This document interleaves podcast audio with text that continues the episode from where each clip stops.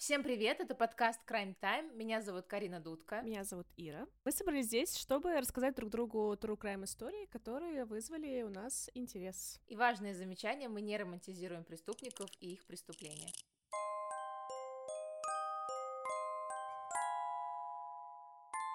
Привет, Ира. Привет, Карина. У меня сегодня снова история про маньяка советского. Ты готова? Я всегда готова, обожаю, потому что я максимально мало про это знаю максимально мало, если такое существу... такая фраза существует, поэтому мне очень интересно. Чувствую себя, как я образовываюсь. Отлично, отлично. Хочу сделать ремарку сегодня. История про младенцев. Для тех, кого это триггерит, пожалуйста, не слушайте, потому что сегодня будет жуть. Младенец-маньяк или маньяк против младенцев? Маленький маньяк. Нет, к сожалению, маньяк против младенцев.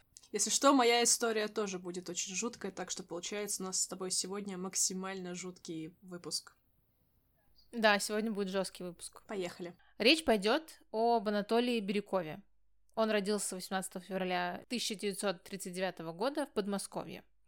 Его отец был генерал-лейтенантом и известным военным, участником Великой Отечественной войны и героем Советского Союза. Его звали Николай Бирюков. Анатолия Бирюкова родители растили в строгости и мечтали сделать из него тоже военного, но сам мальчик с детства как раз-таки вот э, живя в семье военных, да, заинтересовался оружием, и в 8, и когда ему было 8 лет, он смог добраться до отцовской коробки с патронами. О, нет. Да, он добирается до этой коробки. Он знает, что там находится порох. И хочет приготовить из них бомбочки. Раньше делали дети бомбочки из пороха. Чтобы достать этот порох, он начинает патрон пилить ножовкой. А мы знаем, да, что когда там происходит трение, и, видимо, тепло, все нагревается, и, короче, в какой-то момент этот порох взрывается. Боже. Да, он взрывается. А я смеюсь. Да, это очень грустная Сука, ситуация, конечно я на таких нервиках, блядь. Как... О, боже, я увидела дорожку. Там записывается. Карин, умоляю, прости вообще, Христа ради. Все нормально, все нормально, все нормально, все нормально. Это, это ужасно. Да, это Мне ужасно. очень жаль, что засмеялась. Это, это ужасно, я просто... Это, э, и мне показалось это очень комичным, прости. Как... Да, это ужасно. Нас, наверное, отменят все таки я думаю, после этого. Ладно. Короче, получается, пуля взорвалась у него в руках. Этот порох ранил его лицо, и получается, что у него после этого остались огромные глубокие шрамы на лице. И О, боже, он... какая я мразь. Да, да, Ир, ты мразь. Вот. Но Мне просто, представляешь, я выложила рилс, очень смешной, где ребенок смотрит, а говорит, вау, мам, смотри, ко мне вернулся голубь, это мой друг, он вернулся ко мне и тут показывают голубя, а, или какую-то птицу, и она мертвая лежит. Она такая, сынок, пойдем, ну, домой. Он такой, нет, смотри, какой он хорошенький. Она такая, а что он делает? Он, типа, просто прилег. Я когда смотрю на него, в моем сердце становится так тепло, и он продолжает это говорить, а мама истерично ржет и не может оттащить ребенка от мертвой птицы. И я выложила это, написав, что я ржу как тварь, и какой-то неизвестный чел написал мне сегодня, ну ты мерзота. Вот это прям я не реально знаю. ты. Это я. Это ты. Ну слушай, давай, знаешь, как.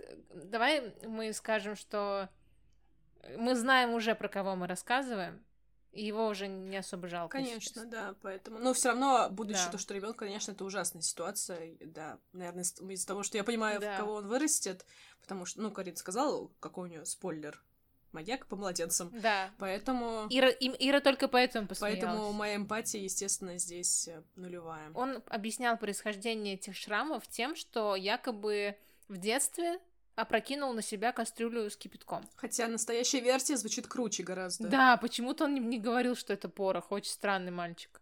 Может быть, кстати, пристыдили его, что он полез в оружие и все такое.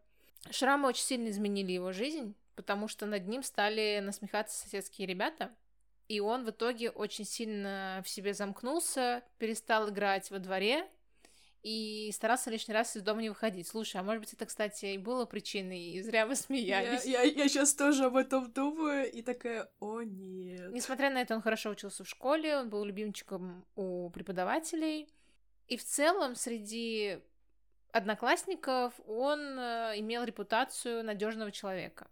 Ну, пока все хорошо. После школы Бирюков решает стать слесарем. Он не пошел по стопам отца, не пошел быть военным. И в целом отец э, был не в восторге от того, что он не выбрал путь да, военного, но тот факт, что Анатолий был профессионалом своего дела, что он считался надежным человеком, у него были хорошие отзывы как о работнике. В целом его отца это устраивало. Ну, типа он вырастил хорошего гражданина, хорошего человека. Несмотря на то, что у него были комплексы по поводу внешности, он смог э, жениться, причем удачно, и у них с женой родились две дочери, одна за другой, погодки. А что, а что в наше время удачно жениться? Ты знаешь, э... она была не маньячкой и... Ты знаешь, как будто бы вот, ну, по любви, наверное, я так думаю. Да, мне кажется так. Хотя, может быть, это наивно звучит. Не знаю, я два раза замужем просто. Да, почему бы и нет. Но я была один, поэтому... Вот мне интересно, что такое удачно жениться. Ну ладно. Мне то я не знаю, я не знаю, что такое удачно жениться. Хоть у меня и... Две разведенки обсуждают, что такое удачно жениться. Да, да, да, да. Ну, хоть кому-то из них повезло. Так. Но не его жене. А, в интимной жизни у них были проблемы. Ага. По крайней мере, этот Анатолий потом уже на следствии объяснял, эм, объяснял этим свою извращенную страсть к младенцам. Да, которая в нем неожиданно проснулась. Жертвой его могла стать даже его дочь, но он побоялся огласки. То есть у него настолько все было плохо, да. Но вместо этого он решает похищать и насиловать чужих детей. Расскажу про его первое преступление, которое он попытался совершить в 1971 году. А, он возвращался с работы и проходил мимо детской поликлиники. Заметил коляску с младенцем, и тот факт, что его мать, отвер... мать младенца отвернулась на минуту, куда-то там ушла, он взял коляску и начал уходить вместе с ней. Мать вышла, увидела это, побежала, сразу же подняла шум. Э, люди сбежались вокруг и задержали Бирюкова и вызвали милицию. Он, оказавшись в отделении, начал говорить о том, что он просто неудачно пошутил, хотел проверить мать, проучить ее, чтобы она не оставляла своего ребенка одного, э, потому что типа опасно. И ему поверили. Его оштрафовали за самодеятельность и отпустили. В 1972 году, через год, он снова пытается похитить младенца, но опять же у него не получается. В 1972 году он пытается снова украсть ребенка через год. У него ничего не получается, потому что его задерживают до того, как он успел скрыться. И вызвали опять же милицию. И тут он уже начал убеждать э, милиционеров в том, что он хотел продать коляску и не заметил младенца, который в нем лежал. А он хорош. Да. И он действительно смог убедить людей, но по некоторым данным ему дали три года лишения свободы за кражу, а по другим данным он смог избежать тюрьмы, потому что у него были ну, связи, вот у него отец был очень влиятельный. После этого его жена решила от него уйти и не связывать свою жизнь с преступником. Но она-то думала, что это только кража, Представляешь? Хорошо, что она, хорошо, что она ушла до, до того, что потом, как я понимаю, будет происходить, потому что, мне кажется, это бы ей гораздо тяжелее далось. Что она с этим человеком, по сути, делит постель. Ой, да, страшные вещи. Несколько лет Бирюков жил, работал, вел свою обычную жизнь и усмирял свои фантазии по поводу детей, подавлял их. Но в 1977 году, это получается через там, 5 лет после попыток э, украсть детей, он, гуляя по Москве, оказывается рядом с детской кухней Это место, где, по-моему, там раздают еду, молоко, всякую, ну, такой, да, там, под, прикорм для детей. Он замечает детскую коляску с трехмесячной девочкой, а ее мать зашла как раз-таки в эту детскую кухню. Он этим воспользовался, схватил коляску, завез ее в ближайший двор, достал младенца и забежал в подъезд. Поднялся на лестничный пролет между третьим и четвертым этажами, положил девочку на подоконник и распеленал. Она начала кричать. Он испугался, на одном из этажей хлопнула дверь, он это услышал, он схватил нож, вонзил в младенца, девочка замолчала, и он убежал. Тело ребенка э, нашли случайно. Э, Ребенок скончался от кровопотери. И по некоторым данным его увидела управдом, когда проходила, делала осмотр подъезда. По другим данным, э, его нашла женщина, которая просто вышла погулять, какая-то жительница этого дома. Сразу же началось следствие, и поначалу сыщики предположили, что этот ребенок был ребенком маргиналов, якобы родители расправились с ней. Но стало очевидно, что ребенка э, при, при жизни за ним ухаживали, то есть он не был голодным, он был э, ухоженным, там, не знаю, чистым. Поэтому эта версия, конечно, отмелась, но все равно э, мать ребенка была еще какое-то время под подозрением. Ну, потому что, наверное, было нереально представить, что вообще, что такое вообще возможно. Сексуальный интерес, да, именно к младенцам и желание убить младенца вообще просто в голове не, уклад... не укладывается. Об убийстве младенца сразу же доложили главе МВД Советского Союза. И что ты думаешь? Это дело сразу же засекретили. И не выпускали в прессу никаких подробностей. И, конечно же, это было ошибкой, потому что люди продолжали оставлять детей на улице, продолжали относиться к этому безответственно, и, конечно же, Бирюков этим пользовался. Это как ты рассказывала про студенток. А, специально закрывали такие дела и не озвучивали их, чтобы люди не переживали, в Советском Союзе преступлений нет. Представляешь, спустя всего три дня он снова похищает трехмесячную девочку. 19 сентября 1977 года. А, Ее мать отлучилась за покупками в детский мир и оставила девочку у входа в коляске. Тоже сумасшествие, конечно, но как можно, да, теперь уже обвинять, когда это уже случилось? Но все-таки. Ну, никто не знал, что никто да. не знал, что есть какая-то угроза. А мне вот интересно, это так было действительно повсеместно в Советском Союзе, да. что можно было оставить ребенка, да? Охренеть. Да, какое-то было, знаешь, чувство безопасности. Тебе не говорят о никаких преступниках, ты не думаешь, что такое возможно. Это сейчас мне даже в голове, в голову не придет, mm-hmm. ну, оставить там где-то, что, ну, не знаю, потенциального ребенка. Но ну, а тогда вообще все казалось максимально безопасно. Боже мой, все пили из одного стакана газировки. Да, точно. Кстати, об этом я тоже рассказывала в одном из выпусков. В том же самом про девочек, кстати, да. Что делает Бирюков? Он достает младенца из коляски и убегает. Девочку искали по всей Москве, осматривали там стройки, реки, колодцы, заброшенные здания. И родители до конца надеялись, что ее найдут похищенной в другом городе. Спустя месяц тело находится следами изнасилования на одной из городских свалок. Я задам очень жуткий вопрос. Это, получается, младенец, да? Да. Я просто... Может быть, я очень мало знаю ну, я, я, естественно, и не пыталась узнать здесь больше, но я вообще не слышала про изнасилование младенцев. Я, ну, про маленьких детей, да, про младенцев я, я не понимаю. Я вообще. в конце скажу, как называется это расстройство даже. Оно есть. Просто, а чем он насиловал? Пальцами? Или он прям, ну, насиловал насиловал? Вот это я, честно говоря, не знаю, но мне кажется, что вообще не знаю. Я просто физически, э, я, я боюсь, но просто пытаюсь это представить физически, чтобы красочнее понимать дело, и мне становится от этого жутко вообще. Мне тоже. Окей. А, ладно, поехали дальше. Пока можно... мне становится очень плохо.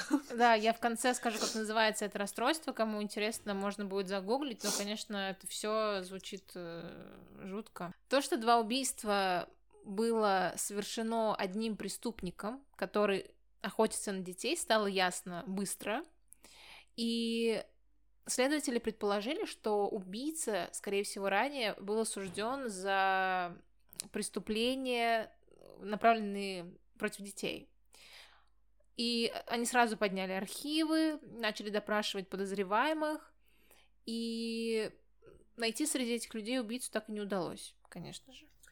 Хотя среди них должен был быть как раз-таки наш маньяк, потому что его же косвенно заподобное. Или это не считается? То, Я что, думаю, то, что, что они вообще это да, не учитывали. Просто чел вор, воришка. А, а, это мы с тобой такие тут умники сидим. Да, это да, же да. очевидно.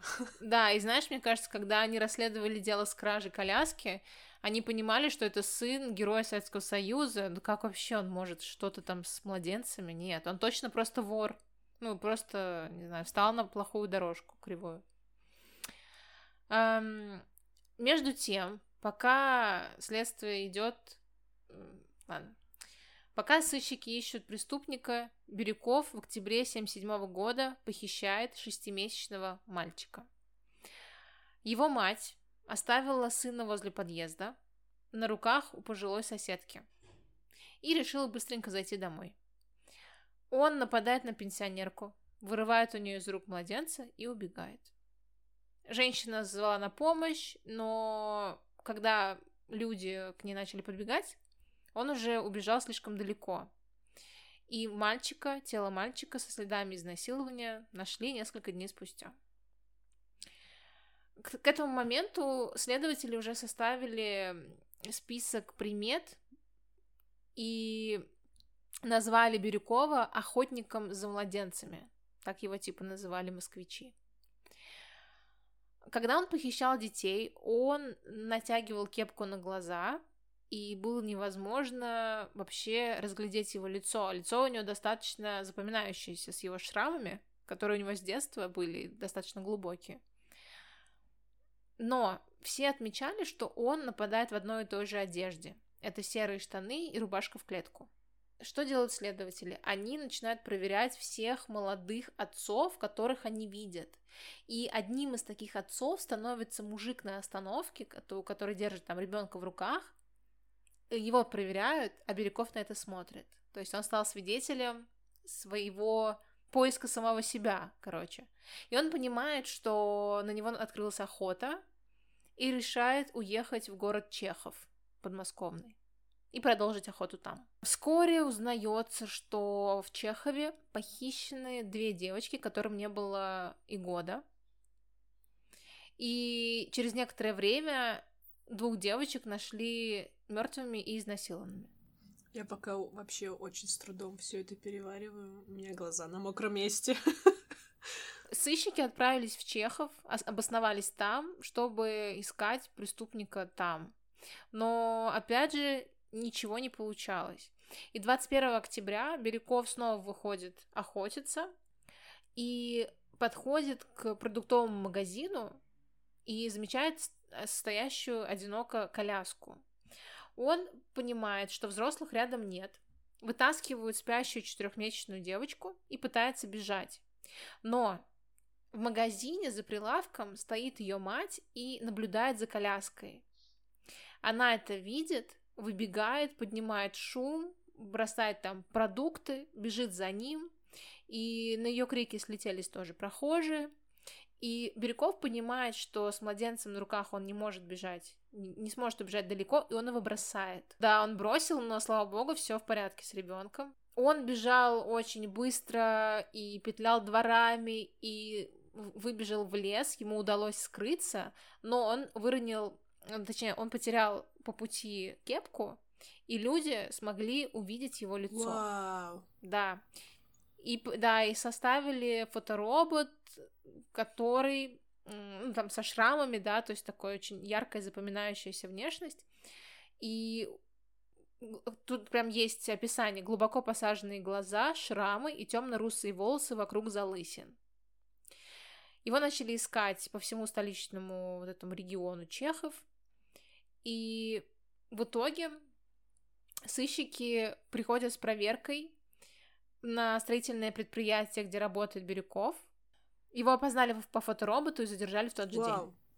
Да, его нашли очень быстро. А всего лишь было достаточно быть немного бдительным к детям, к своим, и сказать, предупредить людей, что ходит вот такой маньяк, пожалуйста, будьте бдительны Ты к когда детям. сказала мне, что стоит коляска возле магазина, я такая, о, может быть, это приманка полицейских. М, А там нет. поломать это еще круче. Так что... Да, да.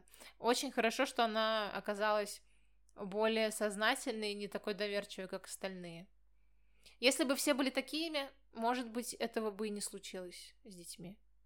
Да, потому что сейчас, в наше время, люди прям, ну, дрожат над, над, над детьми, и невозможно представить, что кто-то хоть на 5 секунд оставил ребенка без присмотра. Ну, может, какие-нибудь как раз-таки маргиналы. То, что мы насмотрелись уже true crime ов, конечно. Смотри, маньяка задерживают, да, Бирюкова задерживают, и он не отрицает своей вины, рассказывает следователям все в подробностях и, как написано, с садистским удовольствием, рассказывает, как мучил детей, и все пять убийств он совершил за месяц.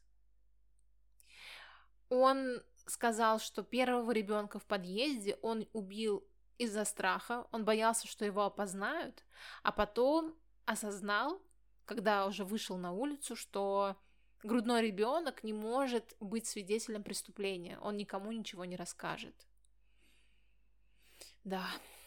И, и написано в статье, что его откровенность, вот это, так как он рассказывал об убийствах, объяснялась тем, что он был уверен, что отец его вытащит из тюрьмы, что ему не грозит срок.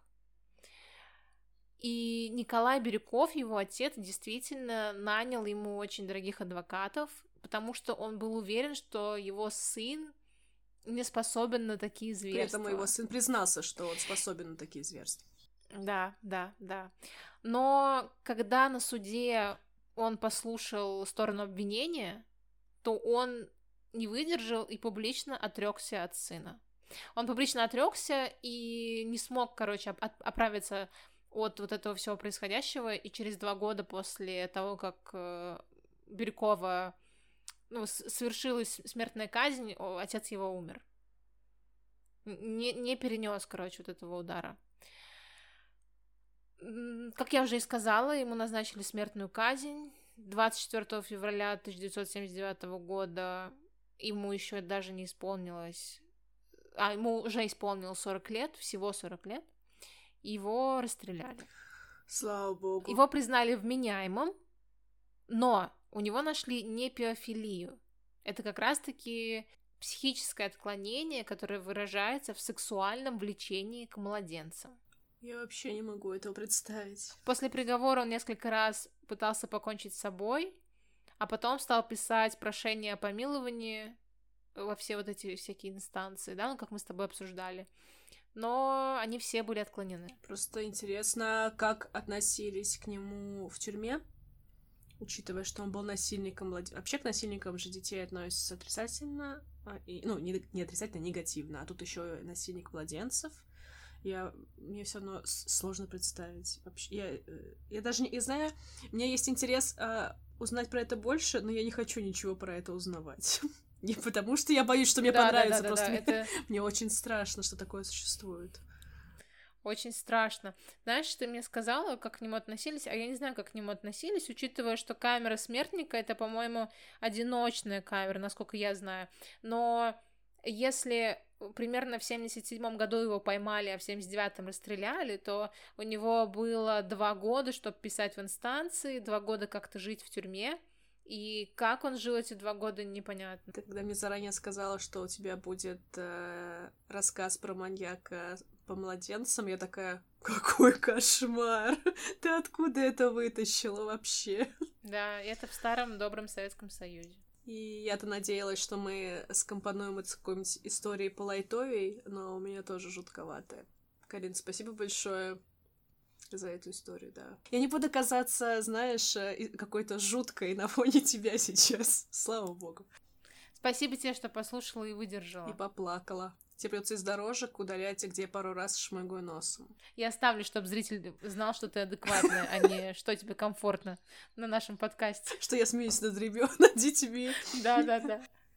Окей, спасибо. О боже, какой ужас.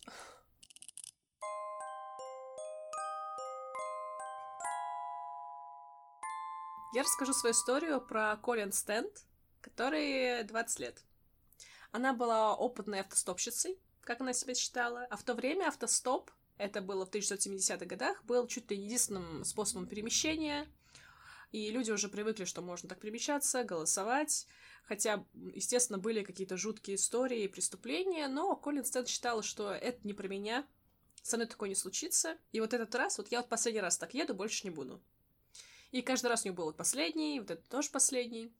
Но она даже не догадывалась, что именно ее история станет одной из самых шокирующих историй про автостопщиков. 19 мая 1979 год. А, Колин Стенд решила сделать сюрприз своей подруге и приехать к ней на день рождения. Подруга не знала, родители решили, что... Ну, для родителей она уезжает к ней. И вот она уже преодолела половину пути, ей осталось там проехать треть, и у нее было правило никогда не садиться в первую попавшуюся машину.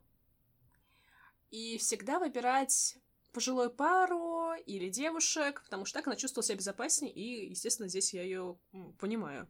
Между... Ты помнишь, как в, в «Люди в черном, что нужно стрелять в маленькую девочку, а не в инопланетян? После твоей истории, конечно, это звучит еще лучше. Да, я помню, типа, что она здесь делает. Это она выглядит самой подозрительной. Блин, я обожаю этот момент. Да. И вот она уже отказала двум автостопщикам, и тут подъезжает машина, останавливается, и там семейная пара молодая с ребенком. И она к ним подсела, они сказали, супер, мы с удовольствием тебя подвезем, нам по пути. А водителем был 23-летний Кэмерон Хукер, с ним ехала его 19-летняя жена Дженнис и их маленькая дочка. Расскажу о каждом из них поподробнее. Ну, о дочке подробнее не буду. Мне мало известно то, что она была маленькая. Кэмерон Хукер родился в 1953 году. И его бывшие учителя одноклассники вспоминают его как счастливого ребенка, который там общительный, вечно шутит. Естественно, там он жестко шутил над одноклассниками, но как это бывает обычно у детей. А, но позже его семья в 69 году переезжает, тогда Кэмерон, у него был подростковый возраст, он замкнулся в себе, перестал об, а, социализироваться и решил, что его друзья будут теперь книги. Но книги были про бандаж, порку и пытки. То есть такие специализированные журналы. И у него появился на это Кинг. И когда Кэмерон встретил Дженнис, вот свою будущую жену, ей на тот момент было 15, а ему 19, он, реш... он уже начал проявлять влечение к садизму. Дженнис была такой очень замкнутой девушкой, эпилептиком. Она была поражена, что такой красивый, высокий парень, который даже уже работал на лесопилке, проявляет к ней внимание, и она пообещала себе ему сделать все, лишь бы он от нее не ушел. Это вот первая влюбленность девичья. Mm-hmm.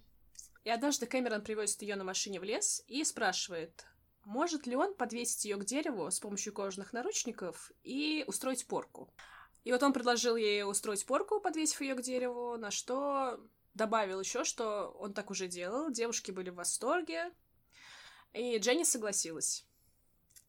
Этот опыт ее очень сильно испугал, но Кэмерон был таким заботливым после этого, ласковым, внимательным, что она, ну, что и опасения быстро развеялись. И Кэмерон периодически отвозил ее в разную сельскую местность, в леса, ну, в безлюдные места, раздевал догола, подвешивал, порол, оскорблял, а потом все возвращалось обратно в их такие вот любвеобильные отношения. Они поженились в 1975 году, Теперь их взаимодействие включали и удары, и удушья, и погружение под воду. У Кэмерона был кинг на утопление под водой. И однажды он ее даже чуть случайно не убил. Дженнис ненавидела больше всего один вид пытки, когда он надевал ей на голову такой, знаешь, а, противогаз старого образца, который полностью, ну, очень вплотную обволакивает твое лицо. И он закрашивал, он закрасил там глазницы, и она ничего не видела и не слышала, и в этот момент он ее, ну, порол или подвешивал, и вот именно в этом противогазе ей было тяжело дышать, и она больше всего ненавидела, когда он на, нее его, его одевал. Какой кошмар! Как же хорошо быть нормисом в сексуальном плане. К, сожалению, к сожалению или к счастью, я не нормис в сексуальном плане, но не, нас, ну, не настолько, я уточню. Я, я скажу сразу, что это, вот эта история, она довела меня до слез и дрожи. Это, это ужасно, что я буду рассказывать дальше. И Я добавлю, что я очень много подробностей опускаю и не буду об этом рассказывать, потому что это невозможно вообще. И если будет интересно, можно это будет изучить. Я еще сделаю пометку, где именно что можно изучить и про что. Дженнис очень боялась наклонности мужа. Ей это не доставляло никакого удовольствия, но она очень сильно его любила и хотела от него ребенка. И они согласились, что ребенок может быть, если Кэмерон заведет себе рабыню. Тем самым он избавит Дженнис от этих пыток, которые так ее ужасают. Уговор был такой, что нельзя будет иметь никаких интимных связей, только вот садистски, удовлетворять его садис, садистские потребности. В 1976 году у них рождается дочка, и Дженнис была счастлива в этом браке, несмотря на все вот это вот. Первая, первой жертвой стала 19-летняя Мария Элизабет Панкейк. Она работала моделью в салоне фотоаппаратов, и как-то однажды она шла по улице, и ее заметили Дженнис и Кэмерон, которые проезжали мимо на машине. Они увидели, что девушка куда-то спешит, и любезно предложили ее куда-то подвести. А, когда они доехали до нужного места, девушка начала выходить из машины, но Кэмерон схватил ее за руку и заставил э, ехать с ними, угрожая ножом. Они привезли ее к себе домой и затащили в подвал. Кэмерон раздел ее догола, подвесил к потолку, избивал и запрещал кричать. Кэмерона раздражали крики. У Кэмерона был пунктик, что чем громче ты кричишь, тем больше боли ты получаешь. И он запрещал кричать, а, как бы делая тебе еще больнее. Но, но Мария Элизабет Панкейк так громко кричала, что он не выдержал, что в итоге задушил ее, и после чего они с Дженнис похоронили ее где-то в парке. Дженнис после вот этой всей истории не то, что не испугалась, не увезла с собой там дочку, она согласилась на новую рабыню. Какой кошмар.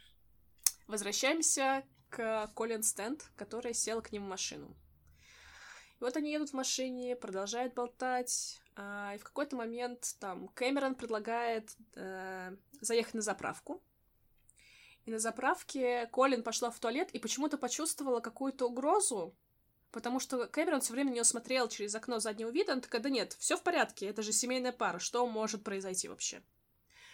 По пути Кэмерон предложил заехать там в какие-то пещеры посмотреть, они согласились, и поэтому машина резко сворачивает в такую пустынную местность, где Кэмерон быстро забирает, оставляет машину, быстро забирается на заднее сиденье и представляет ей нож к горлу. И сейчас э, начинается э, все самое жуткое, что может быть, от чего мне все трясло. Слушай, да. А они не с ребенком ехали? С ребенком, да, с ребенком. Я Это честно всё происходит при ребенке. во всей этой истории максимально не рассказывается про ребенке и как он вообще себя ощущал и кем он вырос, потому что, как я понимаю, это просто все скрывается. Ну, чтобы никто, никакие репортеры не замучили вопросами. И вот э, Коля на заднем сиденье, и Кэмерон надевает на нее деревянный ящик на голову, который он специально сделал сам. Это ящик, который блокировал звук и свет, и когда он надевается себе на голову, ты вообще полностью дезориентирован. Сам этот ящик весит 9 килограмм. Он, он сильно сдавливал горло, и Колин в нем задыхалась, и в нем еще было душно. И Колин еще не знала, что этот ящик ей будет одет на голову еще около сотни раз. По пути Кэмерон и Дженнис с ребенком остановились, сходили поесть, пока все это время Колин лежала в машине. То есть они поели, поболтали там, ну как это вот обычный перекус, семейная пара, все в порядке. К ночи они уже доехали до своего дома, и Кэмерон отвел ее в подвал, где смастерил свою пыточную самодельную. Несколько часов Колин подвергалась просто ужаснейшим пыткам, и Кэмерон был настолько возбужден, что в какой-то момент он подошел к Дженнис и сказал, что пойдем и займемся перед ней сексом. И пока она висела под потолком, полностью голая, они занялись под ее висячим телом сексом, а, Господи. я не знаю, это я еще упускаю много всего, и я не знаю, может быть, это тоже стоило упустить, но это просто жутко. А подвешивали ее За Я руки. просто не понимаю, вот... А, сейчас объясню. А. К сожалению, сейчас я объясню. А, у него был кинг на подвешенных девушек под потолок, и он с потолка, у него были крючки, на что он полностью ее раздел, и на, наручники, на кожаные наручники, наручники подвесил ее к потолку. Она стояла на ящике, а потом этот ящик из-под ног он убирает, и она остается висеть только на руках, не касаясь пола Боже ногами. мой, боже мой. И в таком состоянии, и в таком, ну, в таком положении он как раз-таки извращался над ней как только мог. У него было бесконечное количество всяких приспособлений, инструментов и фантазий. И Колин э, видел, что там были и журналы, и фотографии, и открытки вот с, с такими позами. И он пытался вот так же сделать. Ну, его жена точно тоже вообще ненормальная. Интересно, просто это, он Это- ее сломал, или она такой тоже была? Мне кажется, сломал, потому что ей было 15, и когда ты встречаешь такого человека и влюбляешься, когда на тебя до этого никто никогда не обращал внимания, то ты под него подстраиваешься все таки как бы более сильного персонажа. Какой-то, наверное, странный вид абьюза, а потом ты просто... Я его люблю, и все. Ты уже не знаешь, как может быть по-другому. Как будто. Это, это норма, как будто. Да. На утро, когда Кэмерон уже удовлетворился временно и устал, он посадил Колина в еще один ящик, похожий на гроб, а сверху оставил на нее еще этот ящик. И полностью голый в этих ящиках он оставил ее там лежать. Без еды, я так понимаю, да? Да. И в этом гробу она могла пролежать до 23 часов иногда. А, И в этом ящике, либо у нее был на голове этот ящик, либо без него. Она всегда была голая. И в этом ящике было, ну, в гробу душно. И он запира- запирал крышку сверху.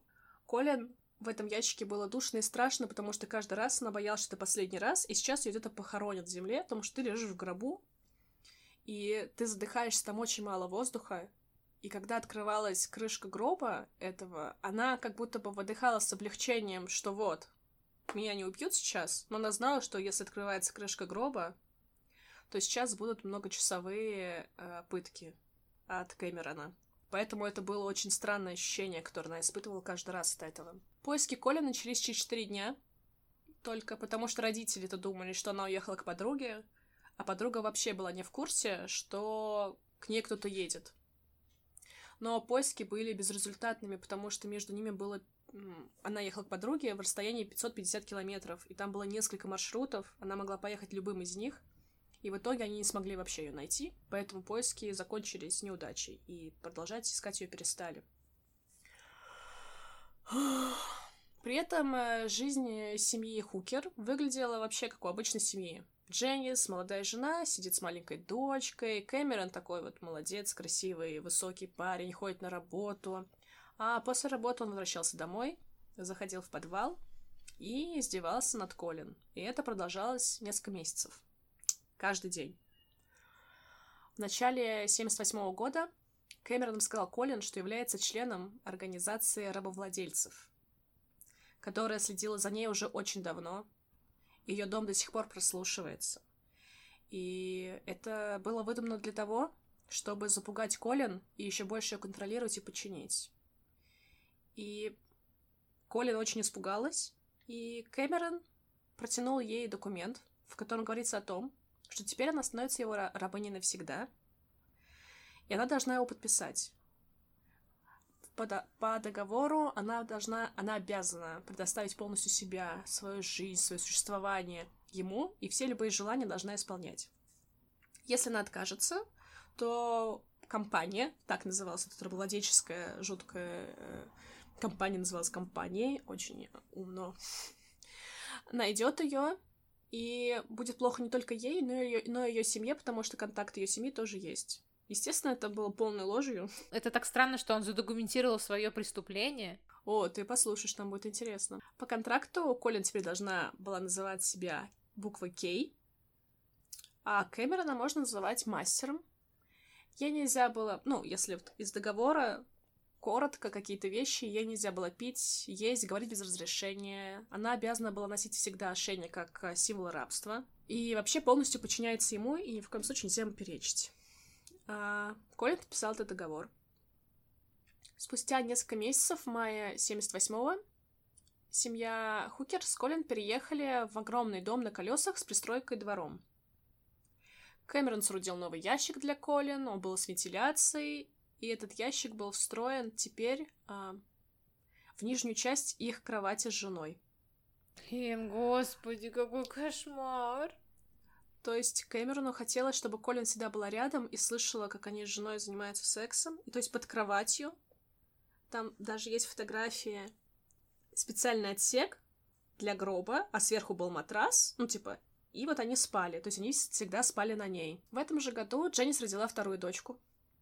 Да ёб вашу мать, а! У Дженнис жила счастливую жизнь. Ну, то есть она думала, что насилие над ней прекратится со стороны мужа, но оно продолжалось, но не в, но не в, так, ну, не в таких масштабах. И все равно было такое, что она могла а, тоже Дженнис как-то, я не знаю, как назвать, жаловаться на нее Кэмерону, а тот ее уже наказывал. Прошел год вот этих вот запугиваний, издевательств, угроз, и Кэмерон понял, что Колин стала очень покладистой, и ей можно доверять. И он решил ей свободно ходить по дому, Ей можно было более-менее уже нормально питаться. Было разрешено носить одежду, но под ней было запрещено носить э, белье. До этого времени весь год она провела полностью голой, на ней никогда не было одежды все это время. Господи. И ему нравилась одна команда, она называется «Внимание». Когда он так говорит, Колин должна бросить все свои дела, полностью раздеться и встать в проеме двери, подняв руки наверх, и стоять так до тех пор, пока он не разрешит ей двигаться. И он э, частенько такой э, с ней вытворял. Я хотела тебя спросить, во-первых, про еду и про туалет. Если она... Когда ты еще сказала, что она лежала в гробу, могла лежать так 23 часа, куда? Как вообще? У нее в гробу была вот, как называется, утка, да? Угу. Где она должна была как-то подстраиваться и ходить э, вот туда. Однажды он запретил... Ей было запрещено просить, то есть это можно было только по какой-то команде. Она не может сама спрашивать, можно ли в туалет. И однажды она не выдержала и спросила, что ей нужно срочно в туалет, и после этого она была жестоко избита. И поэтому она перестала спрашивать, а ему, а ей вот в гробу сделали вот эту специальную утку. Но это было унизительно, то есть она спала в этом гробу под кроватью с этой уткой, ну, то есть там это тоже все очень, очень неприятно и мне аж плохо, господи. Слушай, ну знаешь, а вот такие моменты, типа, месячные у тебя, ты год ходишь без одежды. Мне кажется, ему было вообще все равно. Как, как, как она Она жила? вообще ни на что нельзя было жаловаться. Нельзя было плакать, кричать. То есть она сразу поняла эти правила, что чем громче ты, чем ты кричишь, кричишь, тем больнее тебе. Поэтому она быстро научилась не издавать каких-либо звуков. Блин, это та самая история, где мне хочется, чтобы ты быстрее закончила, потому что я надеюсь очень, что его, не знаю, что, что-то с ним сделают дур... плохое. Я очень пытаюсь. Я хочу ее коротко. Я, я здесь много что упустила, и я постараюсь. Нет, нет, нет, это... нет, нет, нет, ты рассказывай, как рассказываешь, но понимаешь, да, мои ощущения. Мне прям хочется, чтобы его быстрее наказали уже. Колин помогала Дженни заниматься с детьми, всякими домашними делами. Э, и дочери воспринимали ее как няню, и соседи тоже воспринимали ее как няню, потому что ей можно было выходить во двор. И она, был, она никогда ничего не жаловалась, не говорила, что она боялась очень этой компании. Поэтому никто не мог даже подумать, что она в каком-то рабстве находится. Сначала какой-то момент она жила в, под лестницей в таком как бы чулане и делала какие-то домашние дела, то есть и там на ночь... Короче, они очень мало получали денег, э, и они заставляли ее там помогать какими-то делами заниматься. Блин, он еще и бедный. Это просто охренеть. Он еще и бедный и завел себе рабыню. Был бы богатый, хотя бы можно было бы понять. Ну, Ты знаешь, а да, можно вообще... было бы как-то оправдать, что типа чел сошел с ума, не знаю, своего богатства. Однажды Кэмерон признался Колин, который уже начинает ей проникаться, что он хочет, у него есть вообще грандиозная цель. Он хочет создать целую темницу для рабов, где будет, цел... вот, будет много девушек, которыми он будет управлять. И Коля начала помогать ему копать яму во дворе. Большую. Вдали, ну, вне взглядов соседей, то есть в таком закрытом месте. Однажды, чтобы проверить свою рабыню, Кэмерон дал ей пистолет, сказал ставить его в рот и выстрелить себе. Она выстрелила, но пистолет был не заряжен. Господи, То есть... Боже мой. Мне плохо. Я представляю ее чувство в этот момент. Она же думала, что он заряжен по-любому, да. учитывая, какой он придурок. Это кошмарно, это просто ужасно. Зачем я ее выбрала? Боже, что я делаю? Твои младенцы, мне уже кажется, да? Ну нет, нет, конечно, я не обесцениваю, не обесцениваю мертвых младенцев, боже. Я слишком говорю много слова «боже» для неверующего человека. А, да, это для True Crime подкаста. Да. 1980 год.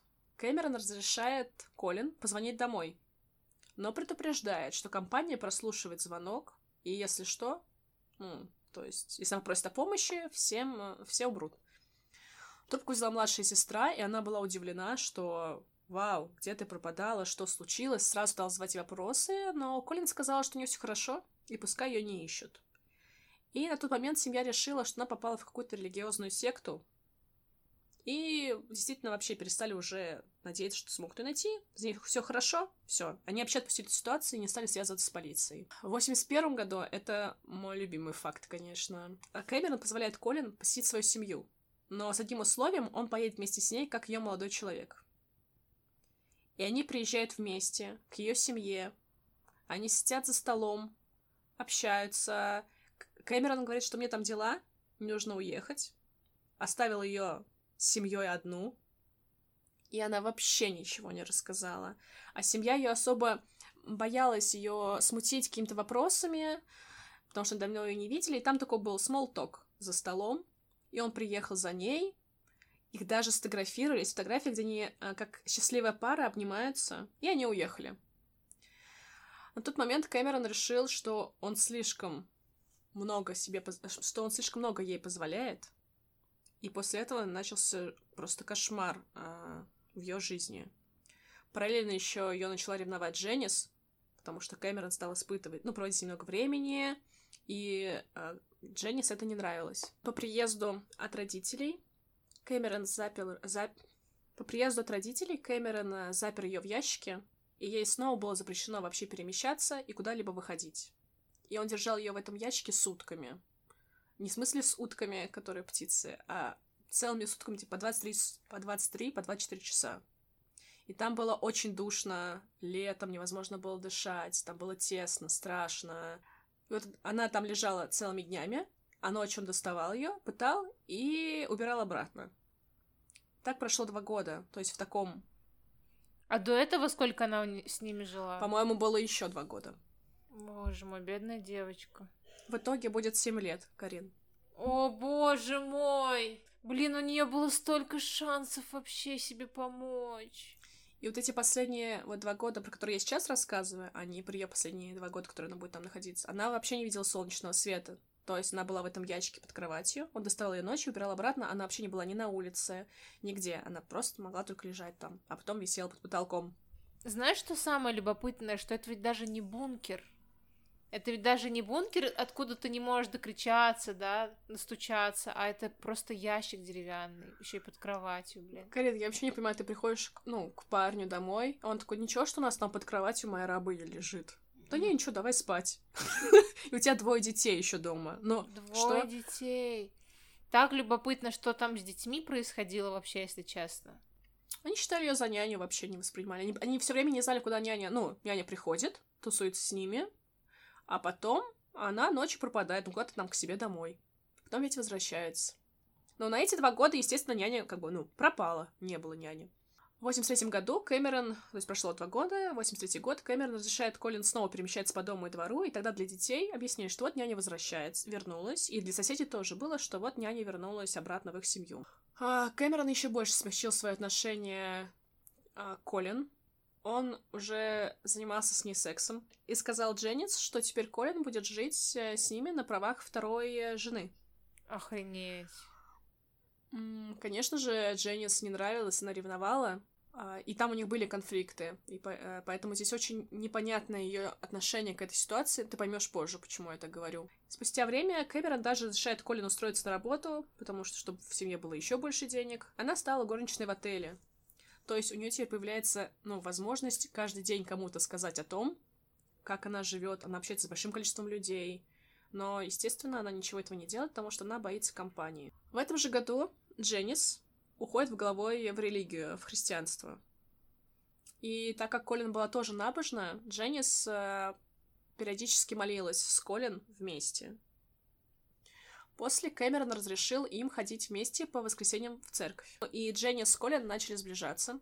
Прошел еще целый год. И Дженнис решила помочь Колин сбежать. И здесь непонятно, сделала она из-за того, что она ревновала, и ей было уже сложно удержать мужа и его mm-hmm. внимание, либо из-за того, что она настолько погрузилась в христианство, она понимала, что то, что они делают, это вообще, ну, какой-то неимоверный грех, и так нельзя. Хотя, мне кажется, это и без веры было бы понятно. Да, если честно. 9 августа 1984 года Дженнис рассказала Колин, что никакой компании не существует, что это полный бред. Но она просит никому не рассказывать об этом, потому что она надеется, что Кэмерон, как только, Джен... как только Колин уйдет, Кэмерон выздоровеет, и все будет нормально, они заживут здоровой семьей. То, то есть просто уходи, но никому не рассказывай, что здесь было. Я смогу, типа, вернуть нормальную жизнь. Удивительно, но узнав об этом, а, что компании нет, Колин все равно хотел дать Кэмерон шанс исправиться. И когда она уходила, она на автобусной остановке позвонила ему и сказала, что она уходит. И он начал плакать. И она периодически с ним созванивалась. Ира, это какой-то просто фильм. А нет фильма снятого? Да, Карин, есть фильм, называется «Девушка в ящике». Он 2016 года. У него не очень высокие рейтинги, но для визуализации происходящего очень даже... очень даже хорош для всех событий, для их понимания. Может быть, посмотрю. Ну да, за семь лет, конечно, психика сломалась. То есть, да, за семь лет она настолько привыкла к Кэмерону и настолько стала подчиняться, что это характерное проявление стокгольмского синдрома, когда жертва привязывается к убийце и, ну, или насильнику, как правильно сказать, и ей было проще так относиться к нему, какой-то, испытывать какую-то симпатию и влюбленность, Э, чем каждый раз понимать, что ее насилуют и избивают. Когда это длится каждый день, конечно, тебе проще что-то начать испытывать. В итоге Колин возвращается домой после семи лет, ничего не рассказывая. Когда Колин ушла, Дженнис надеялась, что все, теперь они заживут нормальной жизнью, все будет хорошо, но Кэмерон продолжал говорить о своей грандиозной мечте о темнице с рабынями, что он хочет сделать еще одну новую пыточную. И в какой-то момент произошло то, чего... из-за чего мы вообще все это знаем. 8 ноября 1984 года Дженнис исповедовал своему пастору и сказала ему все. А что пастор был в ужасе и сказал, что ему нужно срочно идти в полицию, и он пошел вместе с ней. Через четыре дня полиция связывается с Колин, но Колин так спокойно была и так спокойно о чем-то рассказывала, что полиция решила, что Дженнис, наверное, какая-то ревнивая жена, и это выдумки, такого просто не может быть. Но они все равно поехали к э, Кэмерон и к Дженнис домой, и когда они увидели пыточную, и фотографии, и журналы, и там была куча фотографий Колина, раздетый и подвешенный. Он постоянно фотографировал, снимал видео. Они нашли жуткие приспособления, нашли и этот ящик под кроватью, и ящик на голову, и Тогда они поняли, что Дженнис не обманывала, и все действительно так. Боже мой, я представила себе на секунду этот ящик под кроватью. Я его видела. Дженнис э, призналась о том, как они похитили первую жертву Марии Элизабет, но рассказала всю эту историю, но они не смогли найти труп в парке, и поэтому это убийство не повесили на Кэмерона. И Дженнис дала показания против мужа с условием, что против нее не будет никаких обвинений. Адвокат Кэмерона утверждал, что Колин сама все подписала, что между ними была влюбленность и отношения, и их все устраивало двоих. Вот же ее подпись. И Кэмерон сам не признавал вину, утверждая, что да, все было по согласию, они были парой, мы ездили к ее родителям вообще-то. И окружающие утверждали, что девушка никогда им не жаловалась, никогда не просила помощи. Но потом, когда вышла Колин и стала давать показания, про эти показания как раз-таки можно почитать, я ни о чем не буду рассказывать э, о большем количестве подробностей, что с ней вытворяли. А многие в зале суда плакали, а некоторые присяжные еще несколько ночей не могли э, уснуть, потому что то, что она перечисляла, рассказывала, показывала, было ужасным. Она также спокойно это все, да, рассказывала? Она рассказывала это более, ну, как бы монотонно, то есть не со слезами, но, естественно, в какой-то момент ее там начинает пробирать, потому что она осознает, что это происходило, и ее уже начинает отпускать. По итогу Кэмерон Хук был приговорен к 104 годам лишения свободы. Ура, Карин, торжествуем. Да, наконец-то. В 91 году он давал интервью из тюремной камеры, где смеялся, улыбался, рассказывая подробности дела. В 2015 году ему было 61 год, и он ходатайствовал об УДО, но ему было отказано, и в течение 15 лет он больше не может э, на, э, ходатайствовать. После суда Колин избавился от этой нездоровой привязанности к Кэмерону, она оборвала вообще любую связь и с ним, и с его женой, то есть они вообще не общаются. Она пошла учиться на бухгалтера, вышла на работу, вышла замуж, родила дочь, и у нее вообще Ой. еще были разводы и замужество. То есть Ой, это вообще для меня максимально удивительно после семилетнего насилия такого mm-hmm. не потерять э, какую-то веру в, в мужчин. Ну, то есть все равно это же происходит у тебя какой-то блок. Mm-hmm. Даже после одного изнасилования бывает очень сложно оправиться. А тут она и у нее и внучку еще есть уже. Балдеть. И она помогает э, сейчас реабилитироваться женщинам после подобных случаев. Вот такая у меня история с с большим количеством упущенных деталей, потому что это просто невыносимо рассказывать. Я очень плакала, когда готовилась это рассказывать. Вот. А, действительно, жене вообще никаких не предъявили обвинений, потому что ну, она же Нет. прям была соучастница. Из-за того, что благодаря жене вообще известно. Если бы не жена, mm-hmm. об этом было... Колин ничего бы не рассказал никогда. Mm-hmm. И благодаря тому, что она дала обвинение против мужа, а, на полную неприкосновенность. Нет, о ней ничего не известно. По-моему, она поменяла имя и фамилию, а, ну и живет там какую-то свою жизнь. Ты вот говоришь, что ты атеистка, а смотри, как Господь помог.